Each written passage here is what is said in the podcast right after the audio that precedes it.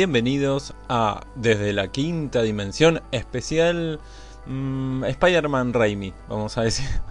La saga de las tres películas de Sam Raimi haciendo Spider-Man. Y tenemos como siempre a nuestro especialista en Spider-Man, Juan Castro. ¿Cómo está? Hola chicos, ¿cómo vas? Bien, bien, este, emocionado. Hicimos, bueno, más adelante lo vamos a ir comentando, pero hicimos como una review eh, actualizada de toda esta, de toda esta, cuestión, así que nada, eh, sorprendido por el paso del tiempo, la memoria es medio tramposa, a eso, a eso iba. Uno recuerda las cosas de una manera y cuando las vuelve a ver es mm, para bien o para mal. Ya vamos a aclarar eso. Y tenemos de invitado al señor autor y editor, puede ser, íbamos a decir antisemita, pero no daba, eh, Brian Hanches. Hola, ¿qué tal, Jory? Muchas gracias por, por invitarme.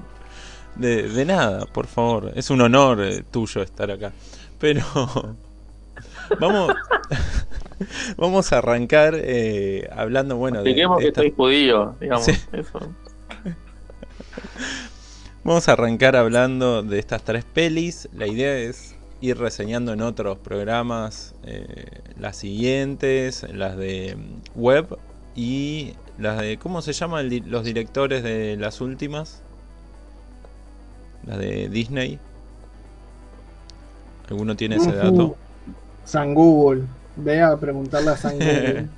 bueno, la idea es que en estas tres... Esta, hacer tres especiales de todas las pelis de Spider-Man y después capaz que ir más para atrás y de cortos y esas cositas de Spider-Man hechas por fanáticos. John Watts se llama. Hay eh, uno solo, ¿no eran dos? Eh, a ver. O los escritores son dos. John Watts. Ok. Pero bueno, vamos ahora a lo que nos compete, como se diría, San Raimi.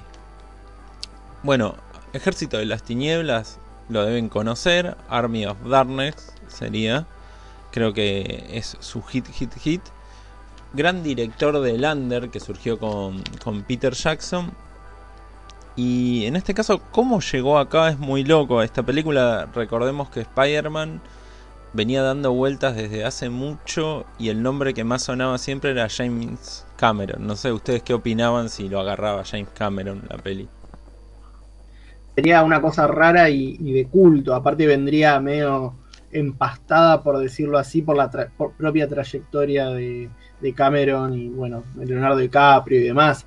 En San Google había visto unos, eh, unos afiches, no sé si eran originales o eran apócrifos, pero que estaba Leonardo DiCaprio como, como Spider-Man, con la mitad de la cara de Leonardo DiCaprio y la, la otra mitad de Spider-Man, y era, era raro, no sé siento que lo de Toby fue, fue acertado.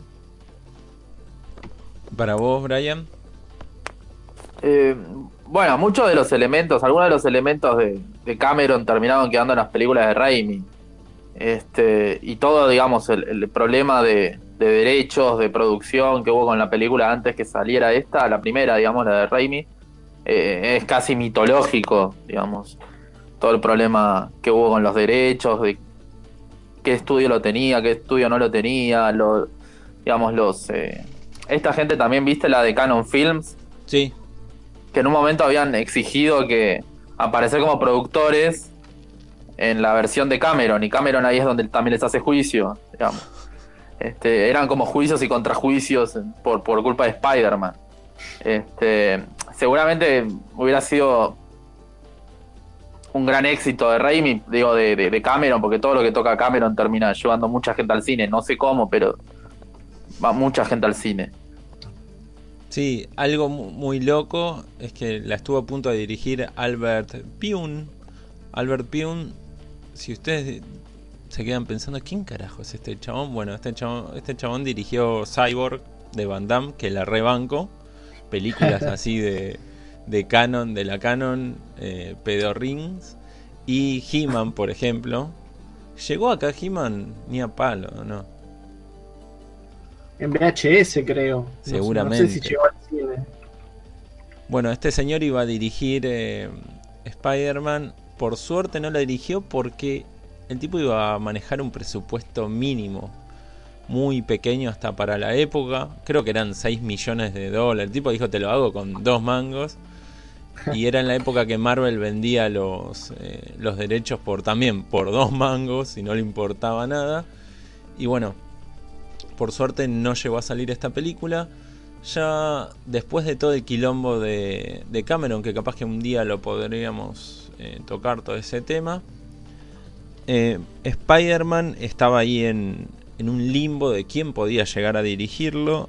Y ahí donde sonaron varios nombres, Ron Howard, Stephen Sommers, Ivan Reitman, que yo lo rebanco por Cazafantasmas y, Claro.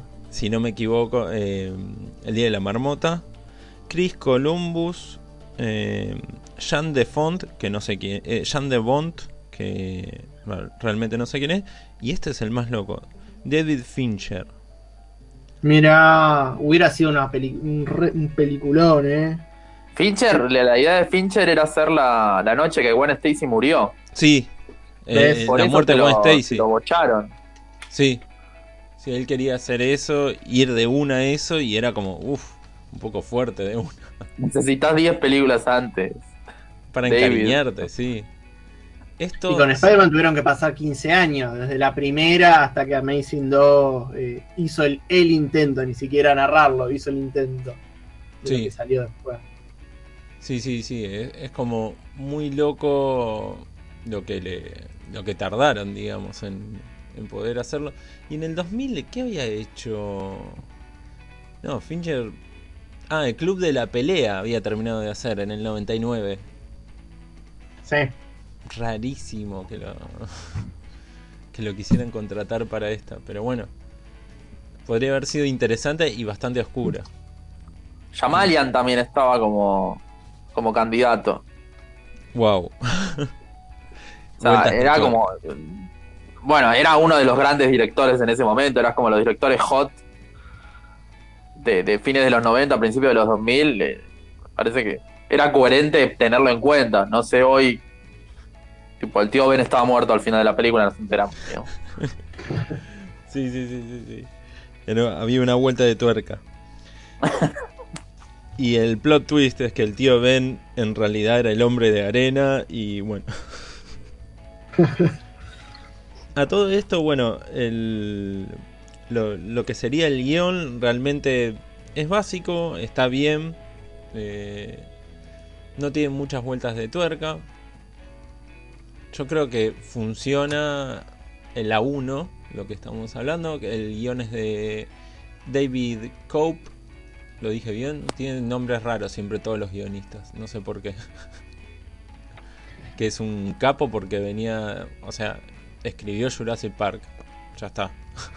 Con eso es un montón. sí. Misión Imposible, o sea, tuvo sus, sus películas. También tuvo sus pifies como Indiana Jones y. ¿Cómo se llama? Y el Reino de la Calavera de Cristal. Mm. To- Todas sus cositas tuvo. Pero bueno, realmente hizo un guion que cierra. No sé, para ustedes, la 1 para mí pifia mucho en la construcción, en un punto del Duende Verde como villano. Y no, no hablo de Norman Osborn, ha- hablo del Duende Verde. Creo que Norman tiene como una preparación que está piola, es un poco histriónico, pero termina siendo algo medio Power Ranger. No te ofendas, Brian, sin, sin atacar Power Ranger, digo que parecía más como una serie que una película. Eh, volviendo al tema de. A, a mí no me parece que la película eh, tenga pocos giros argumentales. O sea, para nosotros son pocos giros argumentales porque no sabemos de memoria todos esos giros argumentales. Sí, Y, y para mí es bueno de la película haber sido tan fiel a esos giros. Este. Ahora, para alguien que no conoce Spider-Man, para mí es una catarata de giros. Tipo, tenés Spider-Man, después se le muere el, al tío. Después el padre del mejor amigo es su peor enemigo. Después Sí. eh, el Duende Verde se entera quién es él. Este, sale y, por ejemplo, la escena de Tía May cuando entra el Duende Verde, sí, cuando le hace mierda la, la pieza. este, para mí esa escena es tremenda, es tremenda esa escena. Este, pero sí, para nosotros eh, es un guion de pocas sorpresas. Habría que analizarlo si, si no conoces el hombre araña de antes. Ahí qué pasa. Sí, puede ser. Es, es una construcción que. Hay, igual hay ciertas cosas en el imaginario popular de Spider-Man. La gente no sabía lo de la muerte del tío Ben. Vos decís que recién ahí empezó a, surgir de esto de, bueno, Bruce Wayne tiene muerto a los padres, eh, Peter Parker. Y había una, creo que en ese sentido había como una necesidad eh, de narrar la misma historia que se conocía desde, desde la década del 60, pero narrada en el lenguaje audiovisual. Eh, digamos, a mediados de los 90 que irrumpió la serie animada de Spider-Man, que fue como un renacer de, de Spider-Man en la cultura popular y estaba la cuestión del tío Ben y demás, pero por ejemplo, ahora que lo, estoy mencionando, en la serie animada ya arrancaba Spider-Man siendo Spider-Man. Y después... Eh, eso es verdad. Eh, tardan como seis capítulos en contar algo del tío Ben. Como lo nombran como en el capítulo 6. Sí, sí, sí, sí, eso es verdad. Y... Entonces un nivel tan masivo como era el lenguaje audiovisual, era necesario sentar el precedente. Por eso para mí eh, estuvo bien que en, las, películas de Tom Holland, las nuevas, eh, se obvie toda esa parte y me pareció quizás un poco, después lo debatiremos más adelante, en The Amazing Spider-Man volver a narrarlo.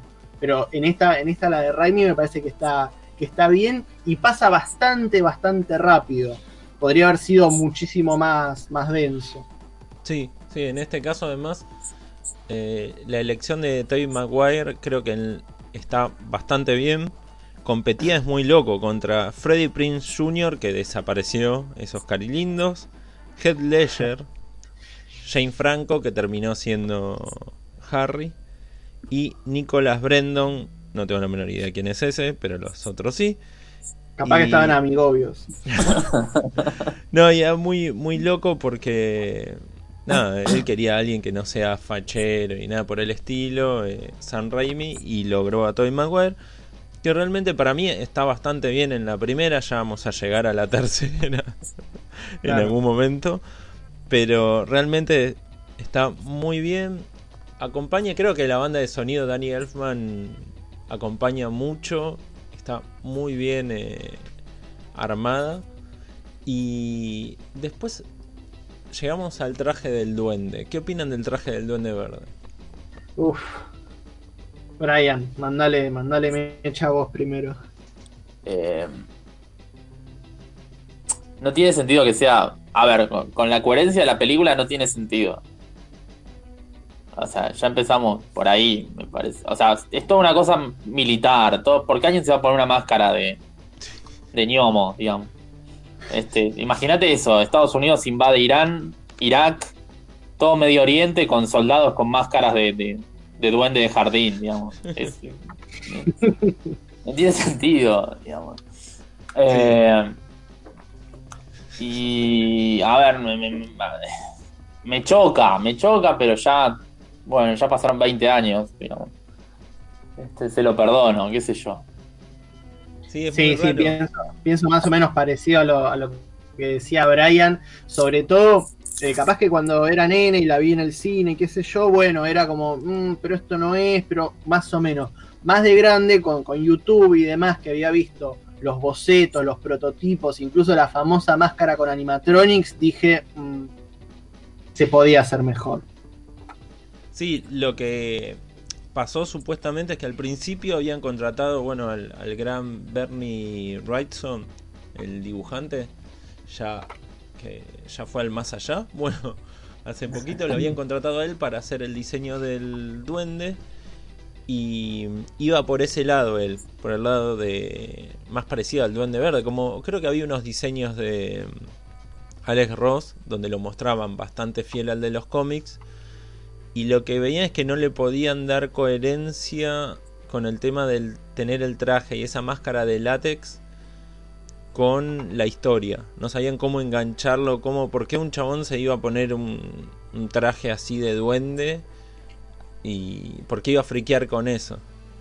Entonces no tenían la, cómo darle la vuelta. de Norman Osborn en la película hay muchas máscaras, eh, digamos, de la, de la cultura africana y demás. O sea, como que entiendo que intentaron construir como una cuestión de la máscara, la identidad y demás. Me, me parece piola, pero queda como medio perdido. Parece que Osborn es un coleccionista de, máscaras más que, otra cosa, pues termina siendo lo que decía Ryan, es como es el uniforme este, militar, que está bien, aparte en el contexto histórico de, Estados Unidos y demás, tiene muchísimo sentido, pero la verdad que a mí en lo personal siempre me, me hubiese gustado que sea como una especie de híbrido, que sea ese traje militar pero customizado con todo este mambo de las máscaras y las identidades ocultas que estaba tejiendo en la cabeza Norman. Sí.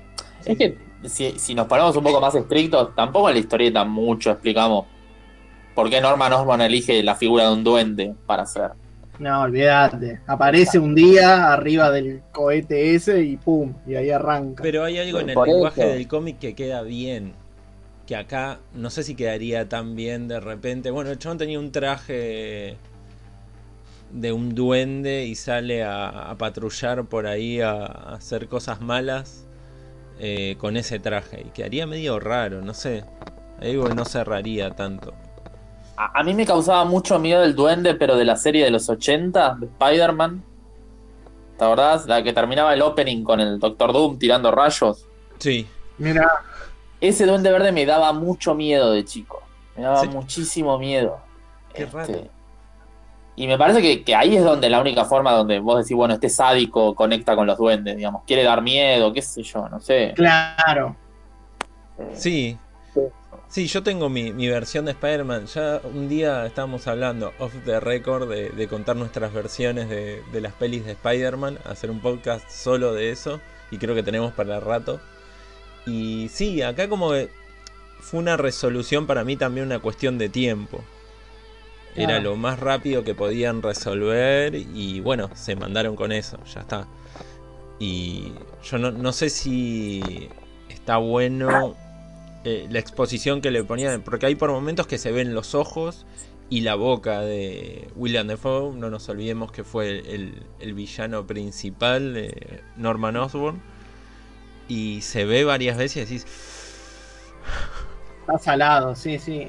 Como cosplay está muy bien, pero no sé si con todos los millones que han invertido se justifica este resultado final. Sí, sí, como, como primera entrega de Spider-Man, realmente para mí aprueba mucho. Veníamos, ¿qué era lo último de Spider-Man en, en carne y hueso? La serie de Hammond Sí. Era lo último. O sea, es un montonazo de que de repente tengas, ¡pum!, a este Spider-Man. Algo que hablamos. encima era un Spider-Man que no triunfó, digamos. Sí. Tipo, no estamos hablando de, Batman Adam West, que fue como un fenómeno mundial, digamos. Estamos hablando de algo que medio como que escondieron abajo de, la alfombra. Sí, claro. después se volvió como medio de culto, pero un poquito porque eh, la nostalgia, nada más. Eh, es así. Pero incluso, viste, esas cosas que piden como, bueno, el Spider-Verse, ahora que Disney arme el Spider-Verse con, con Toy Maguire, con eh, Andrew Garfield y Holland. Nadie lo llama Hammond, por ejemplo. O nadie tiene el teléfono del japonés tampoco. Sí. es verdad. Y pero es que los que quieren eso son los pibes. A mí me gustaría verlo. Hagámoslo ¿eh? bien, pongamos al más. Pongamos, llamemos al Ponja, de una llamemos al Ponja. Y después llamemos a Hammond, que no es alguien que está escondido, digamos. Salió en la última de Tarantino, digamos. ¿Para qué papel hace Hammond en la última de Tarantino? Es el que le da el papel ese a DiCaprio. Ah. En la película, digamos, en la serie, perdón. Que le habla que, lo maquillan y él da como unas indicaciones ahí antes de la, de la filmación. Ahí. Bueno, sigue vivo, así que lo pueden llamar, por favor. Llámenlo. Después les pasamos el WhatsApp que necesita trabajo. Bueno, esta película obviamente rompió todo. Creo que sentó las bases, por más que ya, ya se había estrenado X-Men de una forma de hacer superhéroes no tan oscura, porque X-Men realmente era oscura y la plantean como superhéroes, pero un poco ahí al filo. Porque, bueno, tenés Wolverine, tenés personajes que son como un poquito más extremistas. Y acá era el superhéroe puro y duro. Éxito total. Eh, rompió taquilla, pipi pipi. Spider-Man 2 2004. Vamos, llegamos Pasó poquito tiempo entre una y otra. Muy poco. O sea, eh, es muy poco tiempo. Es más, para esta peli, para Spider-Man 2, ya querían, obviamente, bueno, ya quería Octopus. Ya en la 1 quería Octopus, pero decidió meterla en la 2, San Raimi. Quería también mantener, bueno, lo de Harry Osborn como, como el duende. Bien. Quería meter a Gwen Stacy. Se le iba muy grande la peli, se le iba a hacer. Y metieron como a 800 guionistas, no, a 4. Alfred Gowan, Miles Miller, que si no me equivoco eran guionistas de Smallville y series así de, de superhéroes para pibes. y eh, Michael Chabon, escritor eh, también de, de cómics, pero poquitas cosas hizo en cómics. Hizo las increíbles aventuras de Cavalier. ¿Vos te acordás, Brian? Eh, Caliber y Clay. Ahí. Ya mandaba cualquiera. De los Cavaliers. Exacto, era de los Cavaliers. Y tenemos a Alvin Sargent, que es el que hizo las correcciones, las últimas correcciones en todo, esos, en todo ese guion que fue un menjunje de gente. Que realmente, si vos ves y decís cuatro chabones para hacer un guion, Y esto puede salir muy mal. Pero realmente lo hicieron funcionar. Al principio, supuestamente, Octopus iba a ser un pibe, también como Tobey Maguire. Bueno, pibe, ya 20 años. Claro, ya tenía ahí muchacho. 20, 30 casi Tobey Maguire. Tobey Maguire, el, el adolescente más viejo del cine. Es así. Y mm, querían hacer que tenga un. que haya un, un trío, no, que haya algo con Mary Jane y que está Peter. Entonces después dijeron, no, para, para. Vamos a meter a demasiadas personas cruzadas. Así que bueno, metieron a este señor Alvin Sargent que se puso a reescribir todo. Obviamente mantenemos a todo el cast original, le agregamos a Alfred Molina haciendo un Doc Octopus increíble. Y en esta peli que la revisitamos hace poco con, eh, con Juan, yo la creo versión que extendida. sí, la recordaba que estaba muy bien, me gustaba mucho, pero ahora me gusta más todavía. No sé si Brian la, la viste hace poco. O sea, Eh, sí, la vi hace poco también. Eh, eh, la 2 es buenísima. La 2 es buenísima. Sí, no, no falla. No hay con qué darle. Es, vos, vos, Johnny, eh, fuera de aire mencionabas que Spider-Man funciona, por un lado, a nivel de, superhéroes, que siguió asentando la- las bases de- del género en el, en el lenguaje audiovisual, pero funciona como una película, por decirlo así, en sí misma, con el desarrollo de los personajes, con las tramas sin cabos sueltos, entonces como que tiene como ese plus de que lo podés ver sin la, por ejemplo, eh, si uno ve una película de superhéroes quizás eh, suspende ciertas eh, rigurosidades o es como un true believer, como, como, como se dice en la jerga. Pero acá la verdad que se explica todo, se desarrolla bien y no hay nada que uno sienta de qué pasa en otras películas que es, bueno, che, se apuraron, bueno, improvisaron, bueno, che, esto es una película de superhéroes, puede pasar cualquier cosa y hay que creerlo. Entonces en ese sentido es como muy, muy sólida y visto, digamos, casi 20 años después, eh, uno le, pasa, le, le da esa sensación de que le gusta más. Sí, sí, mantiene algo que, que hablábamos que a mí me sorprendía, por ejemplo, en el, en diálogo donde eh, la tía May eh, está haciendo las mudanzas para irse, que ya se había peleado con Peter, Peter le dijo que era la culpa de él, que el tío Ben esté muerto, bla, bla, bla. Eh, ella le da un discurso a él y es hermoso, pero es hermoso a nivel de, de guion, no solamente por, porque sea de superhéroes o porque sea una escena de la tía May con Peter y una secuencia de Spider-Man, una revelación importante, sino que está muy bien escrito que la tía May en ningún momento le dice, yo sé que sos Spider-Man, o le dice, eh, ¿cómo anda tu amigo Spider-Man? y le guiña un ojo. No se da ninguna de esas cosas pavas que se suelen dar en muchas películas de superhéroes, sino que es un diálogo que muy sutilmente ella le da a entender, sin ni siquiera ponerle una cara, nada, que sabe que él es Spider-Man. Y es maravilloso ese, ese diálogo.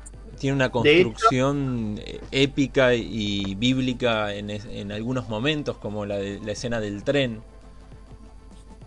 No sé si vos, Brian, te, te, acordás. No, la escena del tren es, es una de las mejores escenas de, de, todas las películas de superhéroes, digamos. Eso. En Homecoming, cuando hacen la escena, viste, del barco, cuando se separan dos y este, Tom Holland trata de, de, de, aguantar con todas sus fuerzas y medio como que es eh, una parodia, pero bien hecha, digamos, no, no, no para hacer. Eh, eh, claro, como un homenaje. Un homenaje, digamos, ahí está, no, no es una parodia, es un homenaje de esa escena. lo que me gusta mucho de Spider-Man 2 es que todos los personajes, como decías recién, digamos, tienen una función, digamos, la tía May tiene como esa función en esa escena, cuando da a entender que sabe la verdad, la otra cuando, bueno, está en la lona la tía May, ¿no? Y es como, eso es lo, lo importante del, de, ese personaje. Digamos, es el anclaje a, al drama. Sí. Cuando también, ¿viste? Cuando le da el, regalo, ¿te acordás cuando le da plata de regalo? Sí. Esa escena también me parte el corazón, digamos. Toma, no mucho, quédatelo, quédatelo, digamos. Eso me parece buenísimo. Y eso es muy fiel de, la, de, las historietas también, de la, de la época dorada, que tiene mucho de esos momentos de que la tía May, por más que tiene una salud pésima, está pasando por, por una mala situación y demás, como que, nada, quiere como, no sé si tiene una cuestión de la niñez o lo que sea, pero es como que quiere cuidarlo a Peter de alguna manera, se da cuenta cómo son los roles y demás, pero ella intenta no, no sentirse, que ella también lo plantea en algunos diálogos eh, en esta época dorada esta cuestión de no sentirse como la como que es una carga para Peter. Y Peter, bueno, obviamente siempre es como una de sus mayores responsabilidades y cuando se invierte eso está, está buenísimo. Con respecto, Johnny, a lo que vos decías de ese diálogo tan bien logrado, donde ella le da a entender, uno después ve Spider-Man 3, vamos a ir después a eso, pero y que hay un retroceso de eso, de esa calidad de diálogos. Entonces uno compara y, agradece muchísimo más esta cuestión de que los diálogos y los intercambios entre personajes sean tan,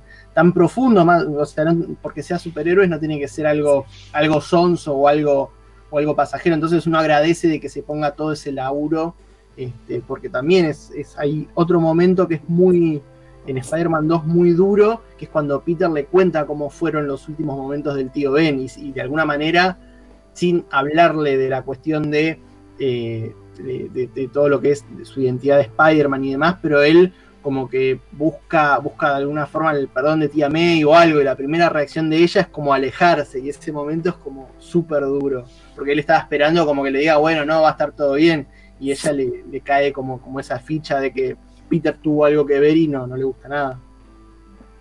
Sí, es algo que termina siendo muy, muy loco. Hay algo que quería comentar, es que durante casi toda la película, Peter tiene una buena y tres malas. O sea, le pasa una buena cosa, una buena situación, algo buena onda, y después tres veces, tres cosas malas le pasan. Es como todo el tiempo a los tumbos está él y rescata mucho esta, esta idea del Peter más de, antaño, ¿no? no de esa época donde le pasaba de todo, todo el tiempo estaba mal, todo el tiempo. Era como que, y le ponía onda, pero le salían las cosas mal. Creo que para mí falla un poquito en que Octopus se la banca porque Alfred Molina trabaja de 10, pero no hay un desarrollo grande del personaje. Hay, es más, hay momentos que durante media hora ni aparece Octopus. Claro. Y termina afanando un banco, que eso es otro debate.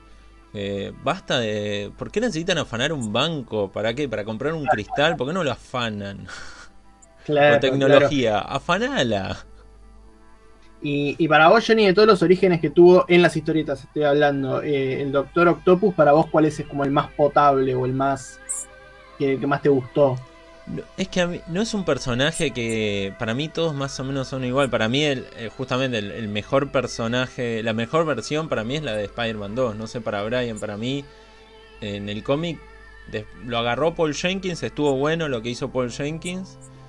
creo que a partir de ahí se empezó a, a respetar un poco más a, a Octopus y, es muy parecido obviamente a, al de la película, pero nunca fue tan interesante. Creo que acá lo, hicieron interesante, pero ayudó mucho a Alfred Molina. De nuevo, hay cosas eh, en, en, la historia de Octopus, hay momentos medios in, inconsistentes. Esto de se hace un, la guarida en un hangar casi destruido que está eh, casi en el río y nunca te explican cómo llega a tener eh, no sé, electricidad en ese hangar cuando no había nada, o cómo tener toda la tecnología que tenía ahí. No sé, Brian, ¿qué opina de este Octopus? No, a mí me gusta mucho este Octopus. Me parece que lo más interesante de toda la construcción de este personaje es que lo hace querible, muy querible al principio. Sí. Eh, entonces medio como que crees al final esa redención que trata de tener. O sea, siempre todas estas películas, digamos, Spider-Man 1 y Spider-Man 2 al menos, siempre tuvo como ese momento eh, polémico nerd que siempre generó como ruido. En, en, en, su momento, no sé si te acordás, o, va, o, o al menos en, en, mis grupos de, de nerdos, el problema sí. era el chip que lo hacía malvado. Ah, sí. Y en Spider-Man 1 fue la, la telaraña. Este. Sí. Pero ese, ese Octopus a mí me encanta. También me gusta mucho Octopus como personaje. Este, hace poco conté también que eh, yo quería poner en la tarjeta de mi bar mitzvah, quería poner ese diálogo que tiene Spider-Man con Peter Parker, el último diálogo que tienen, eh, antes que lo mate Kane. Este, que era como que juntos vayamos por la cornisa de la vida y acompañémonos en este momento, una cosa así. Yo creo que quería poner en mi tarjeta de invitación de bar mitzvah. Muy bueno. Fabuloso, sí.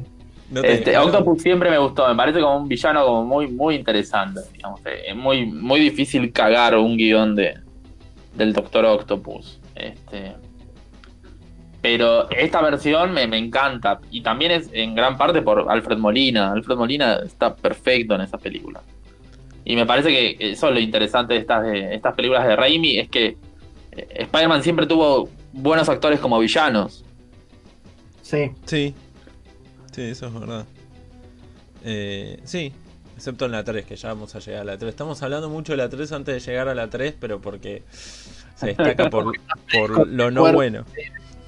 Claro, sí, sí, sí. ¿Vos, Juan, pero qué, ¿qué opinas? en Charge, digamos, es buen actor, digamos. El tema es que la cagaron, digamos. Sí. Cagaron. Sí, eso es verdad. Pero vos, Juan, ¿qué, ¿qué opinas de, de, este villano? No, del villano me, me, me, gusta mucho y aparte me gusta la cuestión de que él es un científico, Peter también de alguna forma aspira a ser un científico y entre ellos se entienden y hay como una especie de empatía y, respeto. Y eso está, está, está bueno porque también es como una versión posible de, de Peter, ese Otto Octavius eh, intentando eh, generar que en definitiva el, el, experimento, que es lo que desencadena en que él se termine convirtiendo en Doctor Octopus, tiene como una finalidad noble, que es como generar recursos eh, renovables a bajo costo y demás. Entonces hay una cuestión, digo, humanista, pero el tipo es un científico que al comienzo intenta trabajar para el bien de la humanidad. Después se, se, se, se pasa lo, lo, lo, que pasa, pero hay como una cuestión de eh, eso, de que el chabón labura, intenta laburar para la, la, humanidad. Y después otra cosa interesante como, como villano ahora que lo, que lo pienso, es que el tipo quiere construir, construir eso y construirlo a gran escala. No es un, bueno, se me rompió el chip de la bondad, ahora quiero destruir el mundo y que todos sepan que soy el, malvado más malvado y demás. Entonces está bueno, va como por un camino bastante verosímil. Entonces, y ahí lo que decía Brian hace, hace un rato, que es cuando el tip, al final de la película se da cuenta de la cagada que se mandó y dice, no, yo me voy a hacer cargo y voy a, a, remediarlo. Y el diálogo donde él llega a esa conclusión, que lo tiene con Peter, eh, es, es, muy bueno. Y me gusta la, la, la, el momento en que Peter se saca la máscara y Otto le, le dice, eh, Peter, eh, inteligente pero vago, recrea la, frase sí. esa que decía el doctor Connor. Ese momento de acercamiento muestra esa empatía que había entre ambos y la verdad que es un momento muy, muy cálido en, en la película. ¿Cuál piensa que, si es que tiene su punto flojo esta peli? ¿Cuál puede ser? Uf, es una buena pregunta, claro. Eh, Viste que es más fácil hablar de lo bueno y, Mm. y de lo malo es como, uf, hay que hacer el, el esfuerzo. ¿Vos, Brian? O sea, a ver, si- siempre me pareció que el punto flojo de toda la trilogía de Raimi fue, fue Mary Jane. digamos. Sí. Kirsten Dunst me parece que, que- que es muy floja en estas películas, pero eh, Sí. no sé. Pero está bien, es funcional. Me parece que ese es el problema. Digamos, eh, es funcional, nada más. No, no, no destaca más. Sí, eso Sí. es verdad. No es como, por ejemplo, con, con Emma Stone en, la, en Amazing Spider-Man, donde hay una construcción de ellos. Acá son más como una pareja a los tumbos. Eh, por ejemplo, en la. en la Hipertóxica, señorita- como hablábamos. Sí, sí, sí, sí. Hipertóxica ejemplo, esa relación. Este, que aparte, desde, desde el acercamiento de ellos, que es se acercan, se alejan, se acercan, se alejan, cada uno por, por sus motivos, ella porque quiere ser actriz, él porque es Spider-Man y, y demás, pero nunca hay como una, un diálogo sincero entre ellos, es como, no sé, es un ruido constante entre ellos. Sí, Sí, hoy, hoy, digamos, después de casi 20 años, podemos darnos cuenta que es una relación bastante tóxica estos Pi- este Peter y Mary Jane, digamos. Sí. Y, y fuera de chiste, digamos. Sí, no sí, pasa lo sí. mismo con la de Emma Stone y Andrew Garfield. Esa es, eh, creo que lo único salvable de toda esa, esa dupla de películas es eso.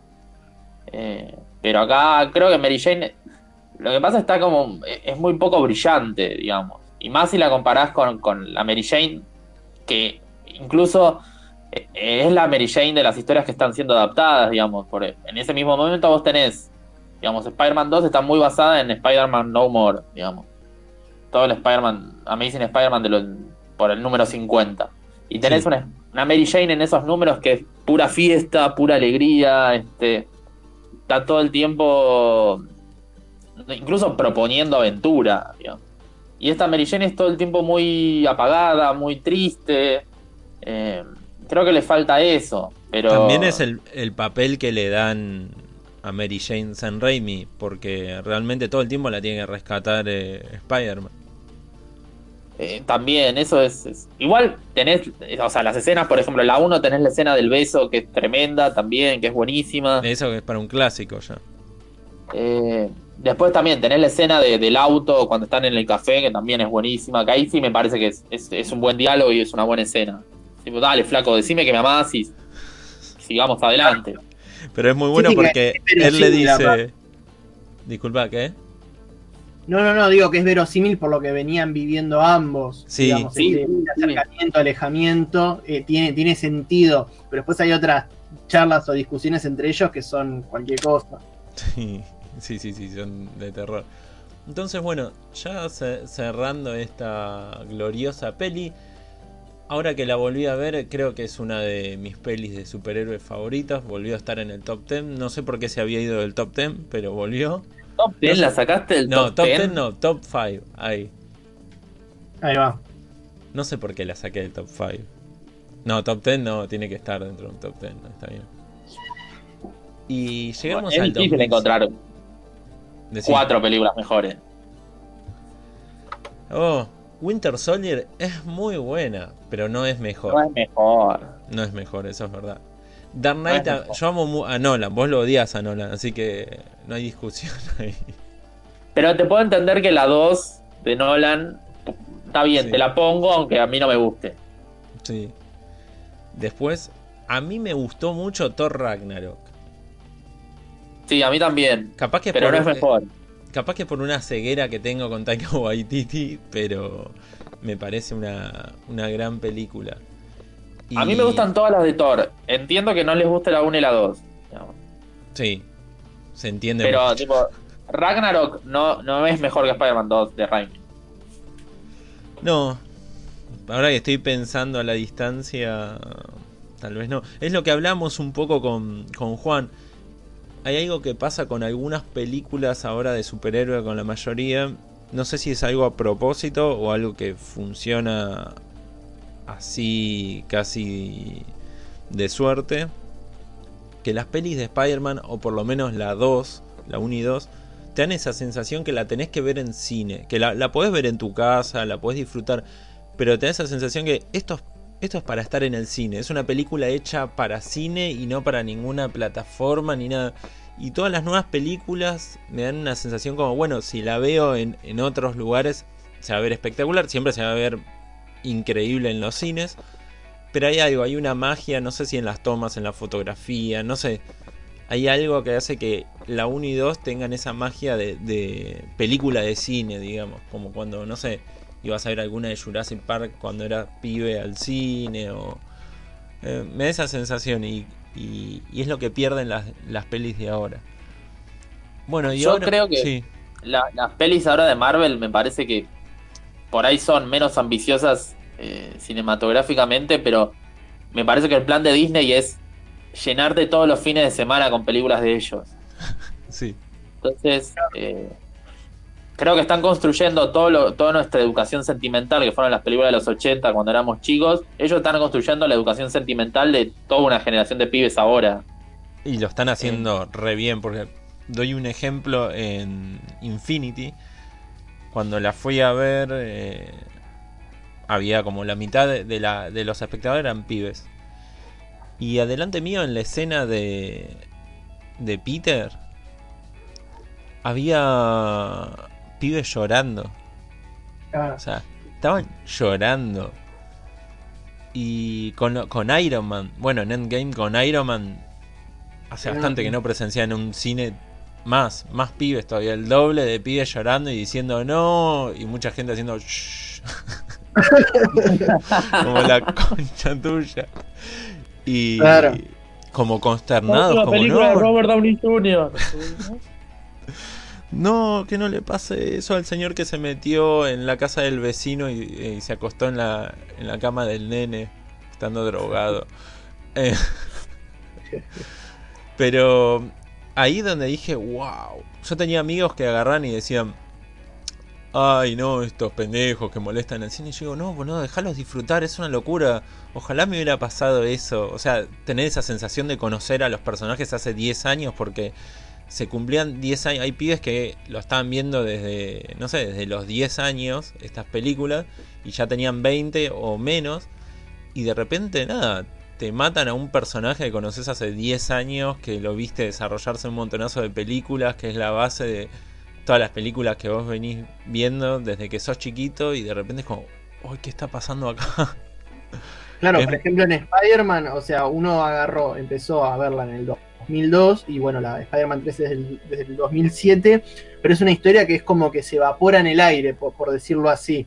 Termina Spider-Man 3 y hay como una promesa de una Spider-Man 4, bla, pero se evapora en el aire. En cambio, todo lo que fueron las películas de Marvel tienen esta, esta, esta conclusión, este epílogo, entonces lo sentís más todavía porque decís, che, se está acabando, posta, se acaba una época lo de Spider-Man se evaporó, digamos. Y aparte nosotros somos una generación que llegó al cine habiendo leído las historietas primero, entonces teniendo un paneo más grande, más pequeño, pero hay muchos chicos, eh, qué sé yo, 10 años que son están entrando en la adolescencia ahora, que capaz que su primer acercamiento fue en lo audiovisual y de ahí pasaron al, al lenguaje de historieta. Sí, sí, sí. Y acá llegamos al 2007 a Spider-Man 3. Ah, pero un Ah, segundo. ¿Te acuerdan? Esta la película la vieron en el cine originalmente. ¿Cuál? Sí, Eh, Spider-Man 1, Sí, al menos. sí, sí. Sí, las O tres. sea, ¿Se acuerdan de ese momento cuando entraron al cine y, y vieron Spider-Man 1? sí, en el Hoy del Abasto. Y Spider-Man 3 Sí. la vi en el Village Caballito. Me acuerdo, a los dos fui el día del estreno, así de manija. Yo al Belgrano Multiplex, me acuerdo. y salí como flasheado. Era como, "Ah, es Spider-Man. Y, pero salí con la sensación de, de ver para arriba. Eh, eh, Claro. Ponerme a ver los edificios y decir, para, y si estoy tirando ahí telarañas a lo loco. es como, no- me flasheó mucho. Como, no sé, vos, ¿qué, qué onda? Yo la vi en el Cinemar, creo que de Recoleta. No, de Recoleta, de Puerto Madero. Creo Ah. que era. No sé ahora si existe todavía ese cine. Sí, en sí, Puerto sí, Madero. está todavía. Y me acuerdo de eso, que me fui hasta allá porque un compañero del colegio había comprado las entradas. Tipo, ¿y por qué compras tan lejos, boludo? Vivimos en Villa del Parque casi, digamos. ¿Por qué nos vamos tan lejos al cine? Y me acuerdo de eso, era como el 3D, por ejemplo, el CGI de, de, del inicio, de los créditos, yo no lo podía creer, dije, estoy viviendo un momento histórico, digamos. Eh, Eh, esto parece de verdad. Spider te- Spider-Man te recupera las Malvinas, loco. Eh, sí, bueno, eso es lo que tiene. Te recordás, y bueno, yo imagino a los pies con Iron Man lo mismo. Dicen, yo me acuerdo cuando fui a ver Spider-Man, eh, Spider-Man, Iron Man 1, con el borracho de Robert Downey Jr.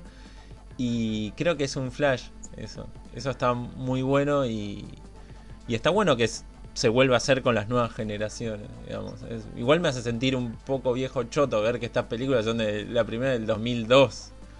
O sea, van camino a cumplir un cuarto de siglo, claro. una locura. En esta perspectiva decís, es mucho tiempo. Y hay algunos efectos especiales que se la bancan más que otros. sí, sí, sí. Sí, ¿Y alguien, alguno de ustedes quiere contar cómo se llega a Spider-Man 3 o quieren que cuente yo? ¿Quién- ¿Cómo quieren que sigamos? Porque la verdad que esta... Arrancá vos, que, que sabemos que te gustó mucho y nosotros vamos a bastonear. Gracias. Bueno, en Spider-Man 3, eh, supuestamente los villanos iban a ser Sandman, que, que quedó, que es Thomas Hayden Church, y el buitre. Mm, No tengo quién, iba, quién estaba rumoreado para el buitre, pero bueno, supuestamente iban a ser esos dos villanos. Y el guion lo empezó a hacer solo San Raimi. Yo creo que esto es el síndrome de, del, del director que quiere hacer todo, egocentrista, porque no tiene sentido por qué él quería escribir cuando la 2 funcionó re bien con todos los escritores que tuvo y en esta, bueno, el chabón quería meter mano, entonces eh, Sam Raimi con el hermano Iván Raimi y Alvin Sargent, que estaba en la anterior también que hizo correcciones, se pusieron a escribir este guion. Eh, Sam Raimi y Iván Raimi hicieron Gina, la princesa guerrera. La serie interesante, era divertida, como para que tengan una idea de la dupla que venían haciendo como escritores, como algo más de, aventura. Y acá en el medio de cuando ya presentaron una idea de guion, que esto sería como el perdón de Spider-Man, que le iba a pasar de todo, la iba a pasar mal, iba a tener mucho protagonismo Sandman y el buitre iba a como cerrar toda la historia, eh, dos delincuentes, iba a estar todo lo del tío Ben, todos esos conflictos. Le toca la puerta a Avi Arad, que era uno de los productores y, y dueños en ese momento de, de Marvel, uno de los accionistas mayoritarios. Le dice, che, estaría bueno que pongas algo de Venom. Los pies quieren ver a Venom. ¿Cómo no vas a meter a Venom? Y San Raimi como, "Mm, no sé, bueno, se pusieron a escribir y terminaron escribiendo algo que era para dos películas. Sí. Se lo rechazaron completamente, le dijeron, no, no, pará, venime con una película, como dos películas, no, no, y además no puedes terminar una película con continuará. Mirá vos. Mirá el- a dónde llegamos ahora, ¿eh? En la actualidad. Una película de superhéroes con continuará fue un éxito terrible. Y tuvieron que reducirlo y empezar a meter a Venom como sea. Y acá comienza el desastre. No sé si quieren seguir ustedes. Es Eh, que, Sí, sí, metele, Brian. Es que para mí el problema es Avi Arad en esta película. Sí. Es, es un tema de producción, me parece. Raimi, o sea, creo que puede y podría haber escrito una película en ese momento bien. El problema fue la producción, de tratar de meter la mayor cantidad de personajes, de, de- de boludeces. Y la verdad, la película está bien, pero no. Digamos, ese para mí es el, el gran problema de la película. Porque vos ves un montón de cosas que decís, ¿por qué esto no funcionó? ¿Por qué esto no funcionó? ¿Por qué esto no funcionó? Y después te querés matar. Porque hay muchos factores para ver por qué no funcionó. Y creo que eso es, es, es Avi Arad, tiene nombre y apellido el problema. Judío tenía que ser. Eh. Pero como decíamos antes, digamos, me parece que el problema es que es algo que después, bueno, vimos que a- aprendió Marvel, digamos. Es preparar las películas para que explote todo en otra. Sí, Y tendrían que, hab- que haber dicho, bueno, Spider-Man 3 por ahí no le tiene que ir tan bien, porque recordemos que Spider-Man 2 rompió todos los récords de, de- de cine. sí. Spider-Man 3 no le vaya tan bien, sino que rompamos todo en Spider-Man 4. Y eso hubiera sido más coherente. Para mí era como que los chavales, como que, listo, tres películas, en ese momento era como. Eh, era un mandamiento hacer tres películas y nada más. Y creo que podrían haber eh, planificado mejor. Eh, Spider-Man 3 es una la película independiente chiquita de Spider-Man y después rompemos todo en la 4, que sea el, Titanic de, los superhéroes. Claro. Sí, sí, pero quedó, la, calecita quedó, quedó muy chocada. Con Johnny Fuera de Aire hablábamos esta cuestión de que conviven como dos mundos, por decirlo así. Por un lado, la cuestión de, Venom, es un, enemigo que viene del espacio exterior, que está más ligado con, la ciencia ficción o lo fantástico, y por otro lado tenemos una historia súper terrenal, que es la, de, la del hombre de arena, de Sandman, que es, un, que es un ladrón, un ladronzuelo, por decirlo así, tiene unas causas eh, válidas o no válidas, pero es nada, juntar guita para la hija que tiene un problema de salud y punto. Que en ese sentido tenía, era mucho más coherente o era más armónico que haya una, una, una película donde estén el hombre de arena por un lado y el buitre, que también es como de esa estofa, por decirlo así, junto a Electro, por ejemplo. Son el tipo de villanos que, más allá de tener superpoderes o habilidades especiales, tienen una, un arraigo muy, muy terrenal, digamos. Entonces, en ese sentido, como que conviven dos mundos. Y ahí llega, termina de chusearlo la cuestión de Harry, que es otro, otro drama superpuesto. Ah, sí, también es. Termina siendo como una novela. Eh, los conflictos son muy de novela, te quiero, te odio. Eh, y entre amigos, Harry pierde la memoria, supuestamente, es como...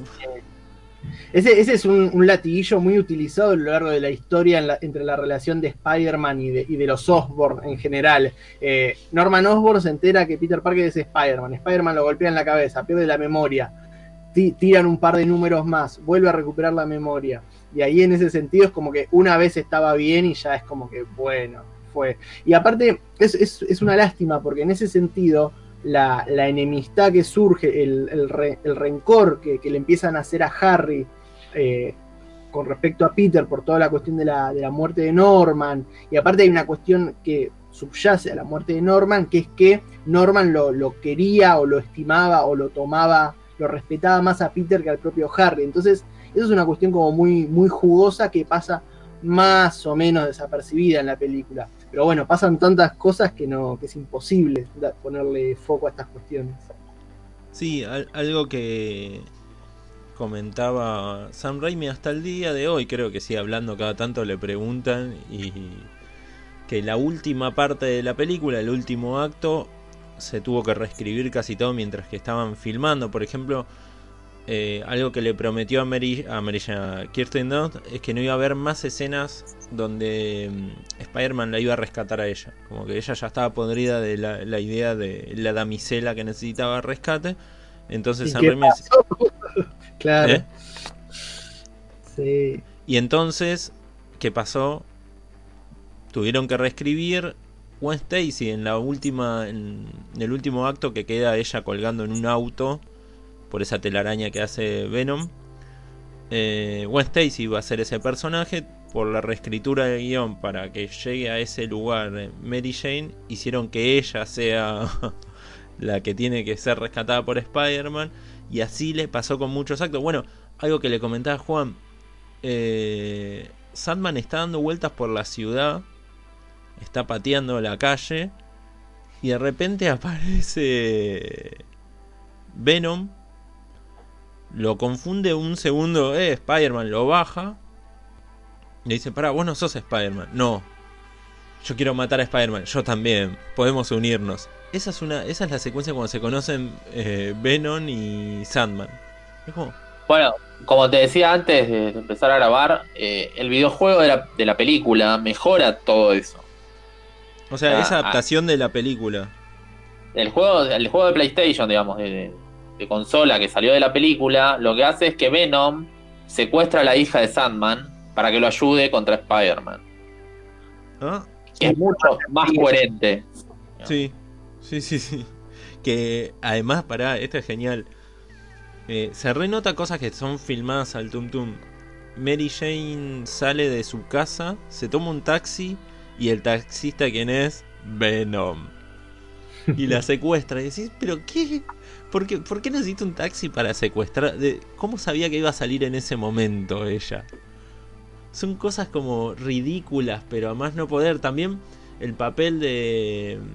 Eh, ¿Cómo se llama? Simmons, que es eh, Jonah Jameson, se redujo un montonazo. Entonces las escenas de comedia se las dejaron a Toy Maguire y no funcionaron.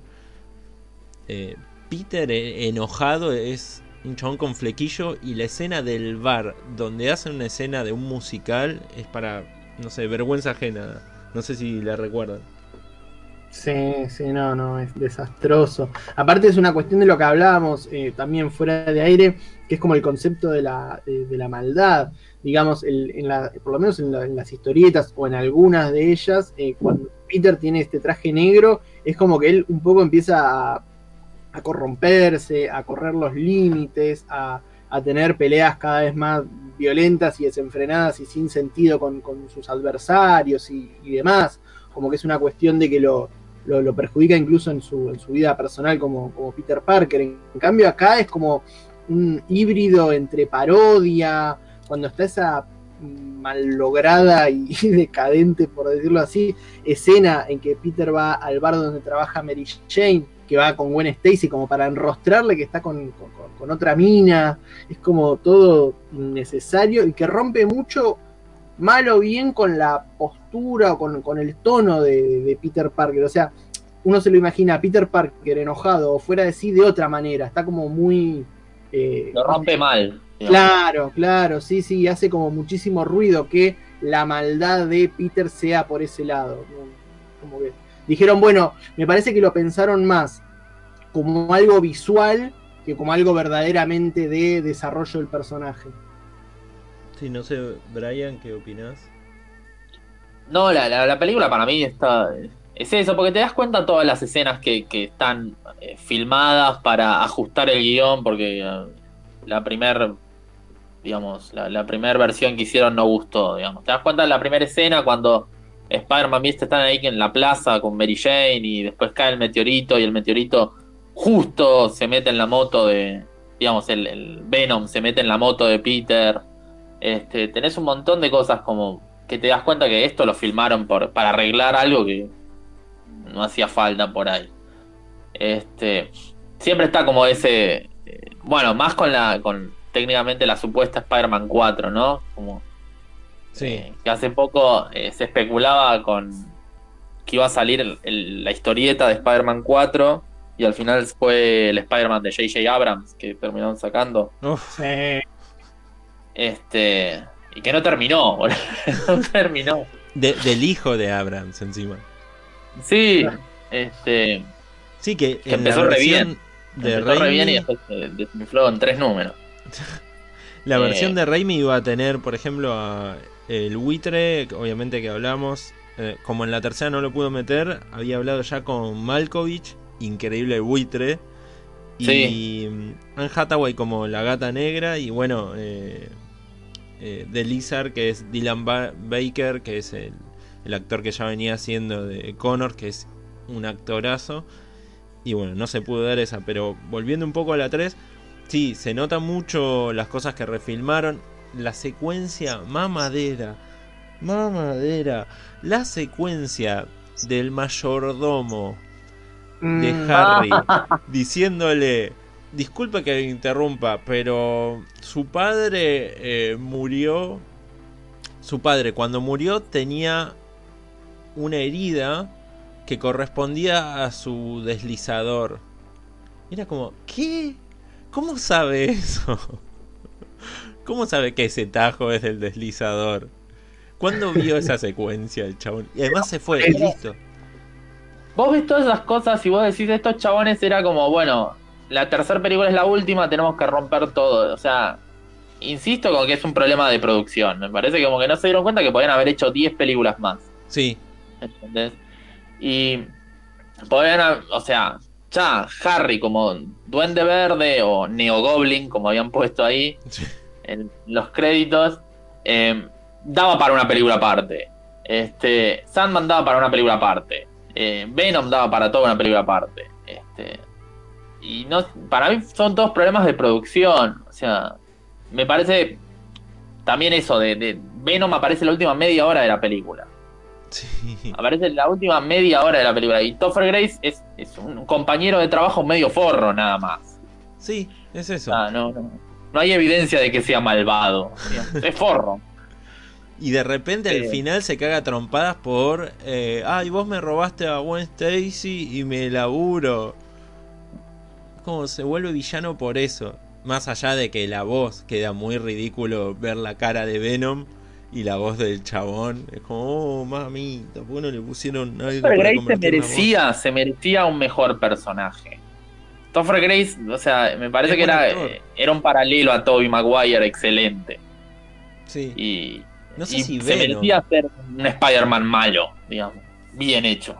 Sí, sí, sí, no, no un Venom, creo que no, o, bueno, este Venom no, pero te pones a ver y decís, oh, muchas cosas no funcionan.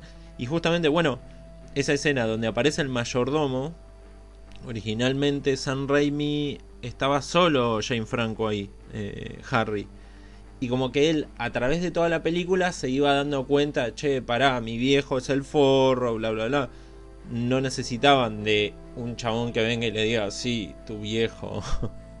También es gracioso igual al final de la 2, retomando, cuando rompe el vidrio, el espejo, descubre que hay todo un cuarto secreto que es del tamaño del departamento. nadie lo vio, nadie, él no notó que era mucho más grande todo el penthouse. Tiene esas cositas que después en, en las tres lo intensifican de una manera gigante. Creo que se salva por um, Hayden Church, que es Sandman, que es muy buen actor. Y, y, está re bien la historia de él, que es una lástima que terminó siendo muy cortita la historia de él le dieron demasiado énfasis a Peter Parker, pero, pero sin coherencia. Es como va a los tumbos de un lado a otro y no hay como una, una armonía en el guion. Realmente no funciona ni la banda de sonido, que ya no lo tenemos a, a Danny Elfman.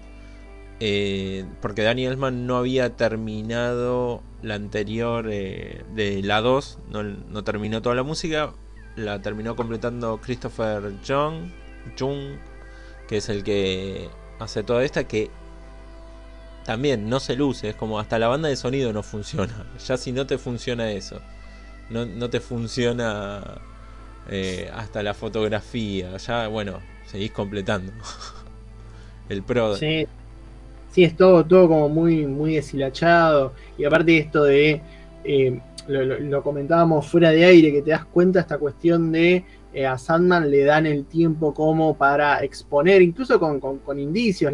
es una muy, para mí es uno de los momentos más lindos cuando él va a la casa de la hija y sin hacer sobreexplicaciones boludas, este, solamente con lo que muestra la cámara y con la reacción de los personajes te cuenta el contexto de él, de la ex esposa, de la, hija, y ahí te das cuenta de cómo vive y bueno, no, no sé si intenta justificarlo, pero es la motivación de él y eso está perfecto funciona, funciona bastante bien. Aparte, la cuestión de, este, no sé, hasta desde la ropa, me parece que es como muy fiel en ese sentido, que si algo se le puede rescatar a esta trilogía es que los grandes momentos, la, gran acción, eh, representa muy, muy fielmente a algunos momentos, por ejemplo en la 1, cuando el duende se ensarta con el murci deslizador, es casi textual de, la historieta y eso está, está buenísimo.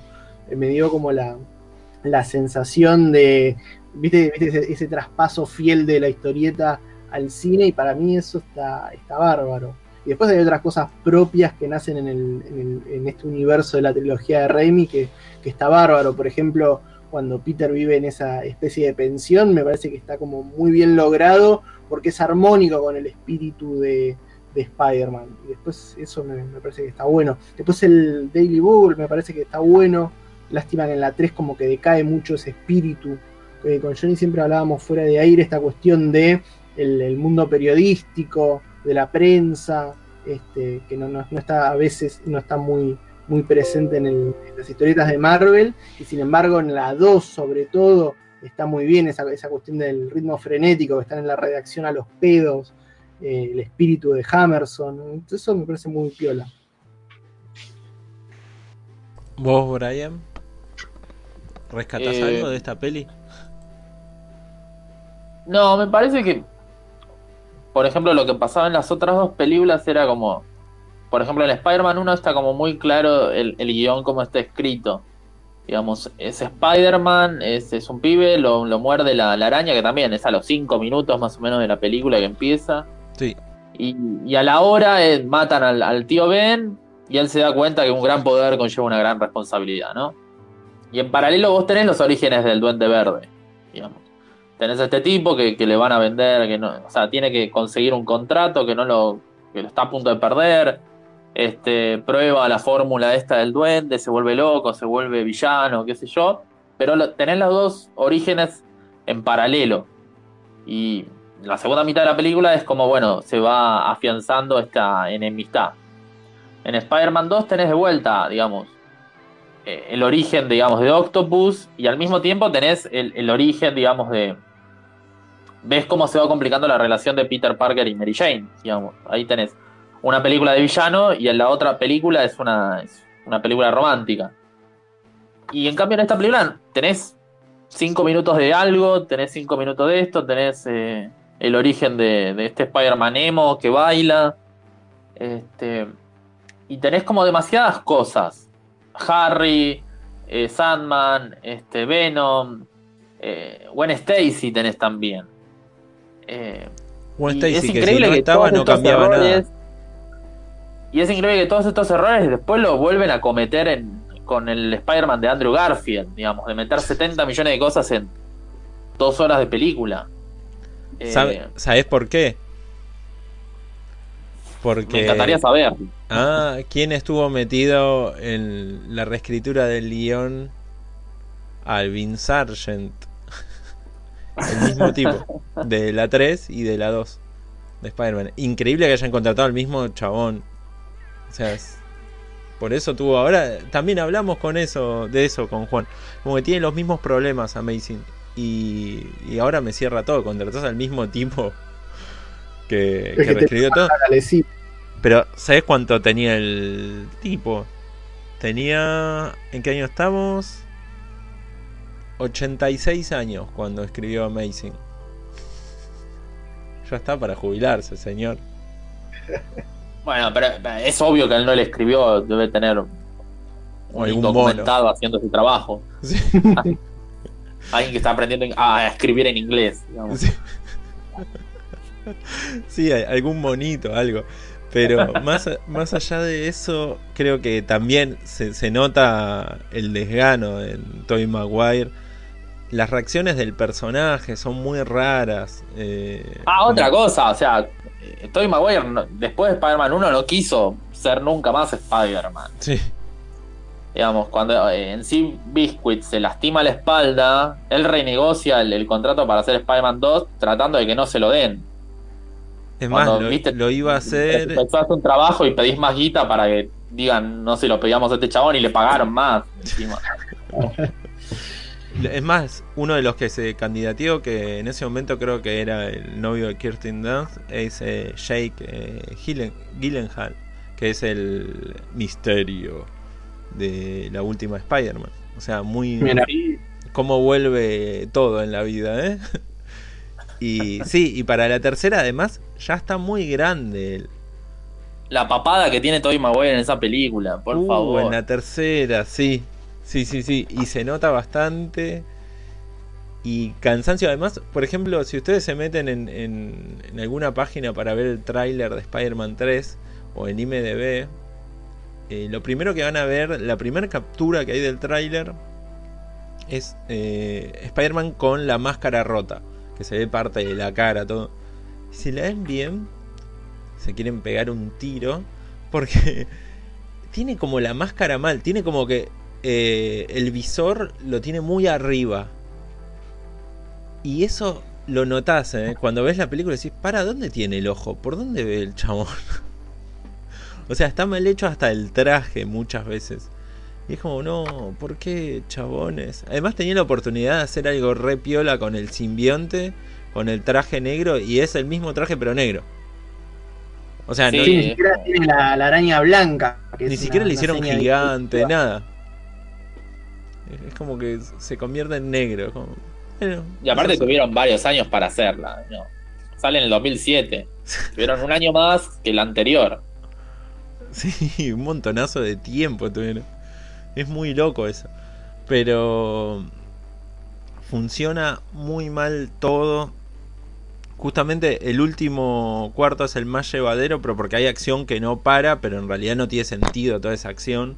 El Sandman gigante, eh, Harry que hacen una especie de, de sidekick de, de Spider-Man, que decís, no, esa muerte en el, en el amanecer o atardecer, no sé, decís, "Uf, ¿por qué, chabón? ¿Por qué forzar? Sandman cuando logra las disculpas de de Peter, de Spider-Man, se va. Ah, otra cosa además, que no sé si en ese momento ya estaba pasando, porque ahora pasa con las películas de Marvel Disney, es que los actores que interpretan a personajes con máscara suelen pedir en el contrato como, bueno, para en la película yo tengo que estar sin máscara durante tanto tiempo y además es porque vende más el actor, eh, la cara del actor. En este caso, Peter de- en la última pelea está sin máscara todo el tiempo casi. Como, ¿what? Y es y todo porque se le rompe rápido. O sea, depende qué traje usa. Si es el que usa para dormir o. o para combatir el crimen, digamos. El pijama o, o cuál. Sí, realmente es una, una lástima como no funcionó. Bueno, Venom para otra película hubiera estado bueno. Solo Venom. Sí, sí, sí, más despejado, más, más lugar para, para todo, todo lo- los matices que, que tiene Venom, porque digamos, de- desde los años 80 en adelante hubo como varias, varias vueltas, incluso en un momento a Venom lo querían convertir en una especie de, de antihéroe o de vigilante. Y bueno, este, acá es, me parece es, es como un despechado con músculos, o sea, no, no, no funciona mucho en eso, en ese sentido. Vos, Brian, eh, A ¿cuál es la. me- Sí, Me gustaba mucho el Venom de la serie animada de los 90. Toda la Uh. saga de Venom estuvo buenísima ahí. Que era como un, digamos, un Eddie Brock que era muy stalker, digamos, que lo volvía loco a Peter Parker. Eso me, me- me parecía brillante en ese momento. sí. Y al verlo en la película es, es, es como una mala interpretación del personaje.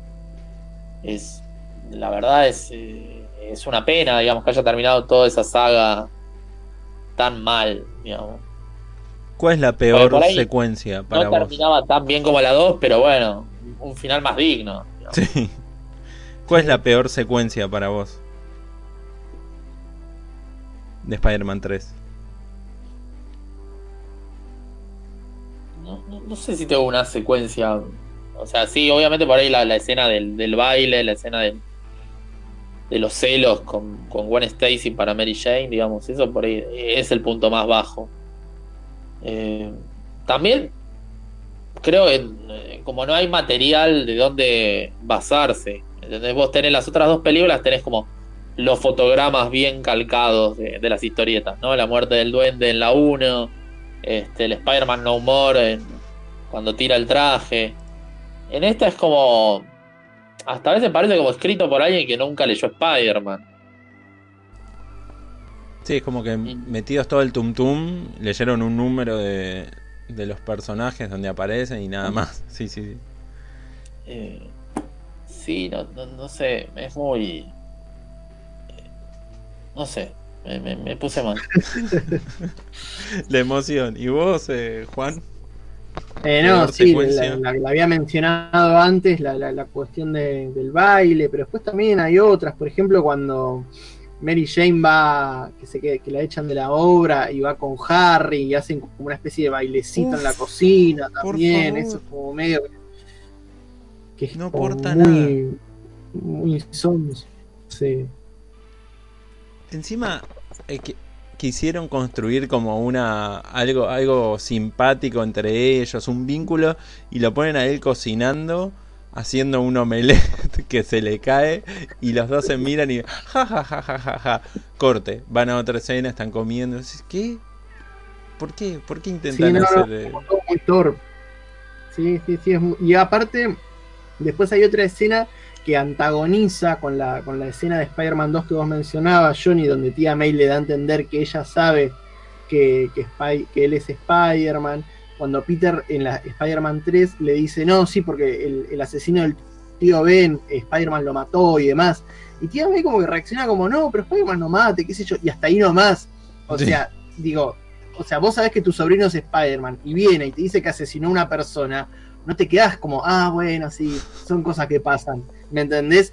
Tira atrás todo el clima construido en, Spider-Man 2. Y ahí creo que un poco me di cuenta lo que vos mencionabas, Johnny, que es como ese desinterés y esa falta de armonía, no de Spider-Man 3 con las historietas o la mitología propia de Spider-Man, una falta de diálogo de Spider-Man 3 con la antecesora que es Spider-Man 2. Hay cosas que es como lo que decía Brian, o sea, el que, el que hizo esto ni siquiera vio la, película anterior, no, es que ni siquiera leyó las historietas, no, le chupó un huevo a la película anterior y dijo, bueno, vamos por acá, por allá. Y ahí, ahí te das cuenta como que es muy, muy errático las acciones de los personajes. Sí, sí, sí, sí. además cuando acá eh, te, pones a pensar en situaciones, en, en escenas, decís, a ver, ¿cuál es la peor? Y se te empieza a caer escenas y escenas y escenas y escenas. Y tenés como mil escenas que están mal hechas o, o la resolución es muy pobre, así como la de Mary Jane siendo secuestrada, que es una estupidez, o cuando aparece Topher Grace y le dice a, a ¿cómo se llama? El capitán Stacy, hola, sí, eh, soy el, el novio de Gwen o sea, además se oh. presentan, es como le presentamos al público, mirá, y tiran los nombres. Ah, y él es el novio. Y es como, uff. Sí, sí, sí. Aparte, el, capitán Stacy, está bien, es, de, los años 70, de las historietas y, demás. Pero es un gran personaje, es un personaje muy clave en la, en la vida. Bueno, con Juan Stacy ni hablar. Pero digo, hay personajes como que son muy importantes que están tocados al tuntún, que podría haberse llamado Capitán Chingolo, y era lo mismo. Además no, aporta nada a esa secuencia. claro. Esa secuencia no aporta nada. Sí. Es que tenían todo preparado, me parece que estaba todo como bien armado para haber continuado a hacer 20 películas, decía. O sea, esta podría haber sido la película que Peter se quedaba con Gwen Stacy, la 4 era la que se moría, y la 5 la que volvía con Mary Jane, digamos. Por ahí. Estaba todo como muy bien armado para hacer eso. Y la, cagaron toda. lo arruinaron. Lo arruinaron todo. Y a pesar de todo eso, fue la que más recaudó. Porque bueno, venían de, de Spider-Man 2, así que la gente hiper cebada. Pero es una lástima que no haya podido terminar de una mejor manera. Por suerte, San Raimi se va a dar una revancha con un personaje de Marvel, que ahora va a ser Doctor Strange que justamente lo nombran en, en la 2, si no me equivoco, ¿o no? De Spider-Man. Mm. Sí, eh, los nombres que da Jameson de Octopus. para Doctor Octopus. Sí. Y dice, no, ese ya existe, ya lo tiene alguien. Así que esperemos que haya un guiño algo así, pero al revés con Spider-Man. Hagamos una película de Spider-Man mala, ya existe, es la 3. Pero está bueno que Raimi agarre todos los personajes de Ditko, digamos, eso me parece sí. súper lindo. Es muy, muy loco eso. Y además es un director que lo reveo también para Strange. Ahora ya con más experiencia y, y calculo que no le van a romper tanto las pelotas como en Spider-Man 3.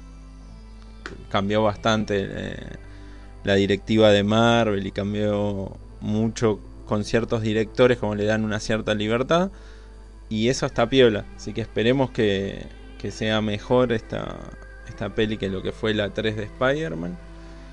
Y algo como para ir cerrando quieren algún legado quieren dejar wow Tremenda presión, claro, es como la- las últimas palabras o el epitafio en la tumba. ¿Qué recomendación para ver Spider-Man? ¿Hay que ver la 1 y 2, la 3 también o no? Mira, yo eh, por, por lo- por mi parte vengo de ver Spider-Man 3 eh, hace horas casi y la verdad es que no, es una experiencia bastante, bastante chota. Para mí, eh, con Spider-Man 1 y Spider-Man 2 cierra como, como un buen díptico, en el sentido de, de, la, de la cuestión de identidad, por decirlo así, de Peter Parker, de él se convierte en Spider-Man y llega un momento en que no quiere ser más Spider-Man, Spider-Man no more, y después él vuelve a, asumir su destino, por decirlo así, como una cuestión de camino del héroe, por decirlo de alguna manera, y en ese sentido me parece que cierra muy bien ahí. Después lo otro es, mezcolanza, menjunje, me parece que es mucho... Spider-Man 3 funciona como videitos cortados en YouTube. Y nada más. Yo, o sea, así eh, está, está bueno, es interesante, pero como película no. Para mí es como Spider-Man 1 y 2 como díptico y basta de contar. Brian. No, sí, creo que también opino igual. Digamos, es Spider-Man 1, Spider-Man 2 y la 3 no, no, no funciona. Digamos, ese es el tema. Eh, también, eh, otra cosa, digamos. eh, la historia que empieza en Spider-Man 1 termina en Spider-Man 2. Si, si te pones a analizarlo. Sí. Digamos que es la historia también de Peter Parker y Mary Jane. digamos. Claro. Eh, Sí, lo de Harry ahí. capaz que queda abierto. Sí, pero eso justamente es lo que no, no desarrollas en la 3. Sí, es verdad. Entonces es como.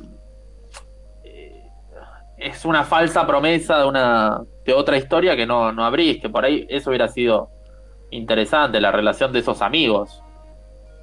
Sí, sí, sí, que quedó en la, en la nada. Es un- una película que es un- una lástima que haya funcionado tan mal. porque Sam Raimi? ¿Por qué Aviara? ¿Por qué te metiste tanto? Eh, una lástima. Pero bueno, nos queda la gloriosa Spider-Man 2 y, y la muy buena Spider-Man 1. La pueden ver en donde la bajan. No, no está en Netflix o no. En Netflix la 2 no está. ¿Está la 1 y la 3? Sí, está la 1 y la 3. ¿En serio? Ah, Sí, sí, esto me sorprendió porque la vi, tipo la 1 la vi ayer en, en Netflix y después la 2 la tuve que ver en, en DVD, que lo tengo. Pero... pero qué raro la entiendo. 2. Tipo, es más, lo estoy haciendo en este momento. Estoy buscando Spider-Man de vuelta y A ver. la 1 y la 3. ¿Dónde está la 2? ¿Por qué hace eso Netflix? No, no entiendo. No, pues, no tiene sentido. Voy a ver la, la 1 y la 3, ya fue. Eh, rarísimo. Bueno, eh, ya saben. Ven la 1 por Netflix, se bajan la 2. O bájense las tres películas. Están los packs con las ediciones extendidas, además. Que hay una edición extendida también de la 3 que no cambia mucho. Agrega un par de escenas interesantes para Sandman. Pero después el resto obviamente sigue siendo un desastre. Pero la 2 la mejora un toque y hay una escena hermosa donde Jameson se pone el traje de, de, Pi- de Peter, de Spider-Man. Y es una gema esa escena. Ya por eso vale la pena toda la película. Pero De J.K. Simmons no hablamos nada, no dijimos nada. sí, que es Por ahí, un eh, personaje... tipo, el mejor personaje, el que trascendió todo, digamos. Sí. Sí. Sí, es el, el personaje, el, el más fiel además. Claro, conserva el carisma y lo, lo- lo- desarrolla en pocas escenas, en pocos minutos, lo desarrolla muy, muy bien y deja sentado el trato que tiene con Spider-Man y con, con Peter. Sobre todo en la 2, cuando, cuando Spider-Man parece que se retiró definitivamente y ahí el tipo como que dice, no, bueno, pero en realidad, eh, y ahí expone un poco la, la relación que siente eh, Hammerson con, con Spider-Man, que es lo que plantea Dicto en la, en la época dorada de los cómics. Exacto. Pero también es esto, vivi- hemos vivido tres Spider-Man de película y un solo Jameson. Mm. Para, ah, eh, es verdad, porque en las de Amazing no, No hubo. no hubo y ahora en esta nueva es el mismo.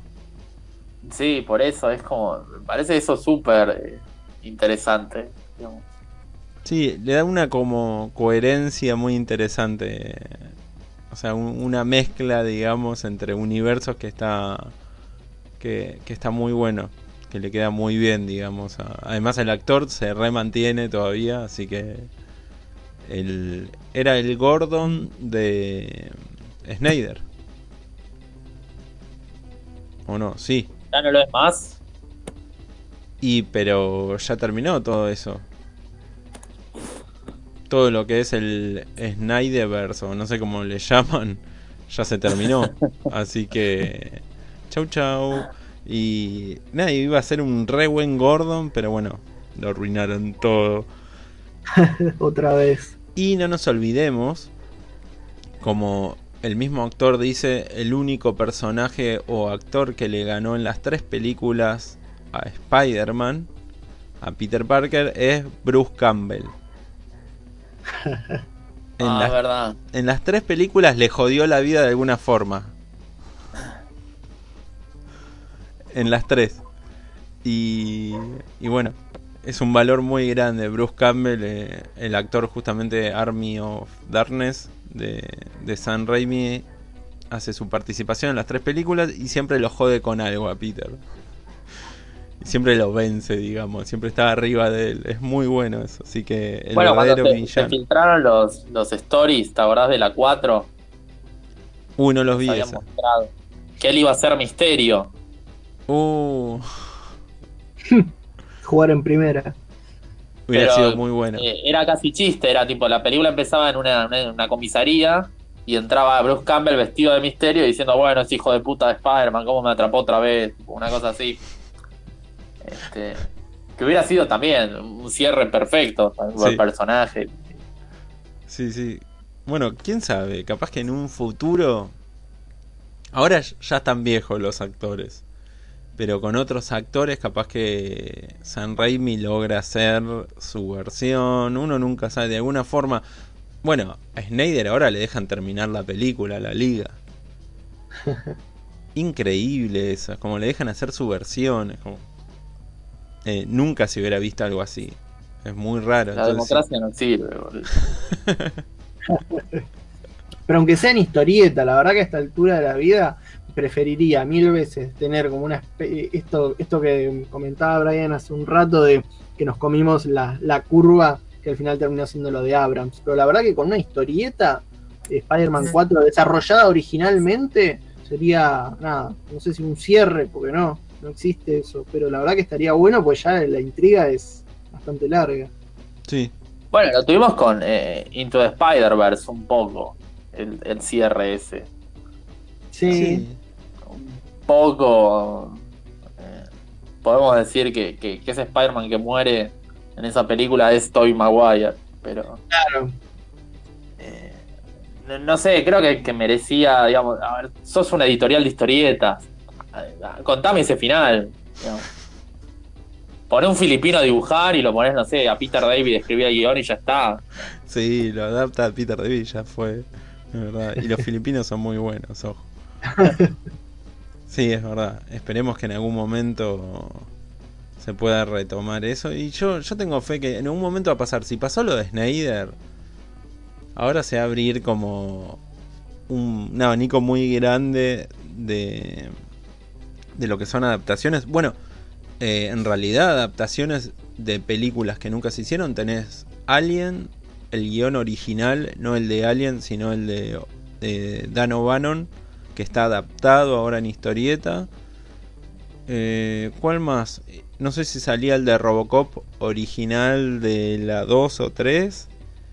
Y están haciendo eh, con guiones originales de películas que fueron masacrados o cambiaron mucho. eh, lo están adaptando a cómic. Eh, Dark Horse está haciendo eso. Así que obviamente Dark Horse no va a adaptar Spider-Man, pero quién sabe No, si obvio. Marvel se anima en algún momento. Pero tenés Spider-Man 4, Amazing 3 para hacer. Este. No sé si montón. Amazing 3. Sí, A yo diría Amazing 3. Sí, ¿Te parece? O sea, porque... yo haría todas. Y si no, vamos a hacer nuestras propias películas. Ya fue. Así de simple. Capaz que el próximo podcast podría ser eso, nuestra versión de Spider-Man. Cada uno hace su, teatro. su trilogía. Cuenta su trilogía, relata toda su trilogía. No, con- si quieren pueden elegir hasta actores. Pueden ser clásicos o actuales. Hacer una mezcla que va de Ricardo Darín hasta, hasta Hollywood. Y ahí Sí. haces como un un mash. El chino Darín como, como Harry Osborn y Darín como Norman. Y, eh, y Rodrigo de la Serna ya ahora con esta edad haciendo de Peter. Sí, to- totalmente. Si, Este. si no te meten nunca. No, ¿sabes quién es? Eh, Peter, el pibito de mm, Hermanos y Detectives. Rodrigo Noya. Bueno, él podría ser un buen Peter Parker. Sí, sí, sí. Imagínatelo, medio visco, o sea, así. Medio personaje, podría funcionar eso. Sí, bien eh, Ditko. Sí, sí, para mí es, es perfecto, digamos. Sí, eso es verdad. Uy, ya tenemos la, la versión argenta. Y. ¿Quién sería? una zorrilla como tipo en 3D. Haciendo de, de la tía May. O de Octopus.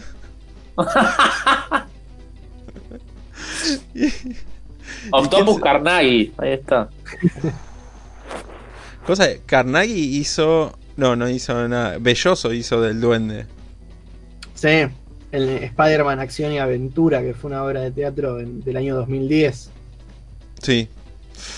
Era un gran duende. Yo fui a ver esa obra de teatro acreditado. ¿Y, la ¿Y qué tal? estaba buena, o sea, tenía. La, era una obra de teatro común y silvestre. Tenía como los decorados de la ciudad de Nueva York en perspectiva y demás. Y como gran cosa de super mega presupuesto que en algunas escenas de, de pelea tenías a Spider-Man y al duende colgado de, de unos arneses por arriba del público. Eso estaba simpático, eso funcionaba.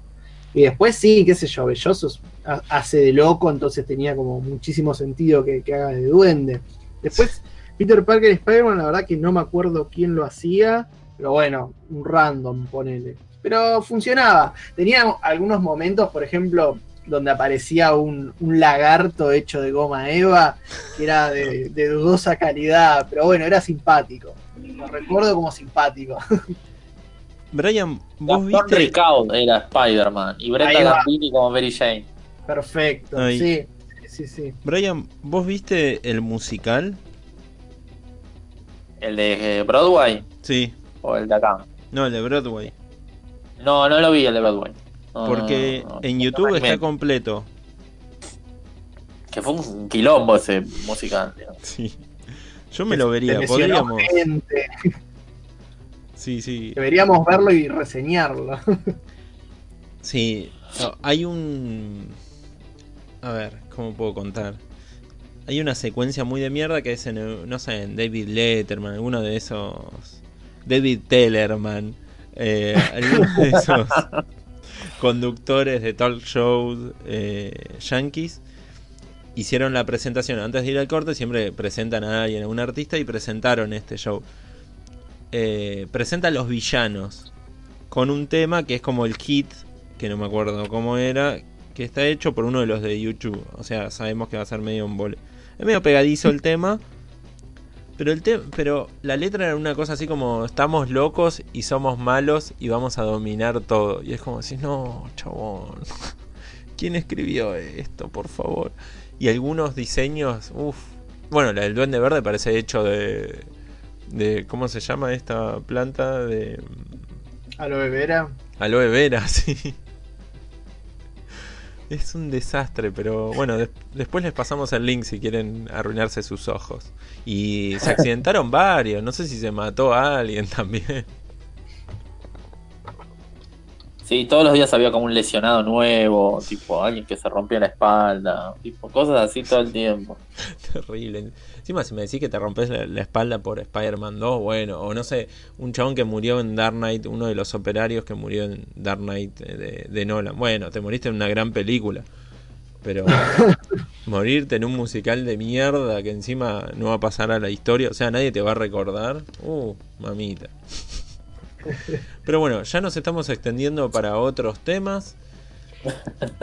Se termina acá. Muchas gracias, señor Brian Hanches, por estar del otro lado en Manhattan haciendo su reseña de Spider-Man. Oh, gracias a ustedes por, por invitarme. Siempre quiero hablar del hombre araña. Vas a tener que competir contra Juan, que es nuestro especialista, así que duelo a muerte con cuchillos. no, que, que hable él. No, no tengo problema. hablamos, hablamos juntos, hacemos más de estas reuniones sociales. Pero al mismo tiempo pueden hablar. Claro, que no se entienda nada. y los dos felices. Gracias Juan, de nuevo. Y bueno, nos estamos escuchando todos. Presten atención al YouTube de 5D. Eh, también estamos en iBox, Anchor y obviamente los miércoles a las 21 horas por mixtaperadio.com.ar. Así que chau chau chau.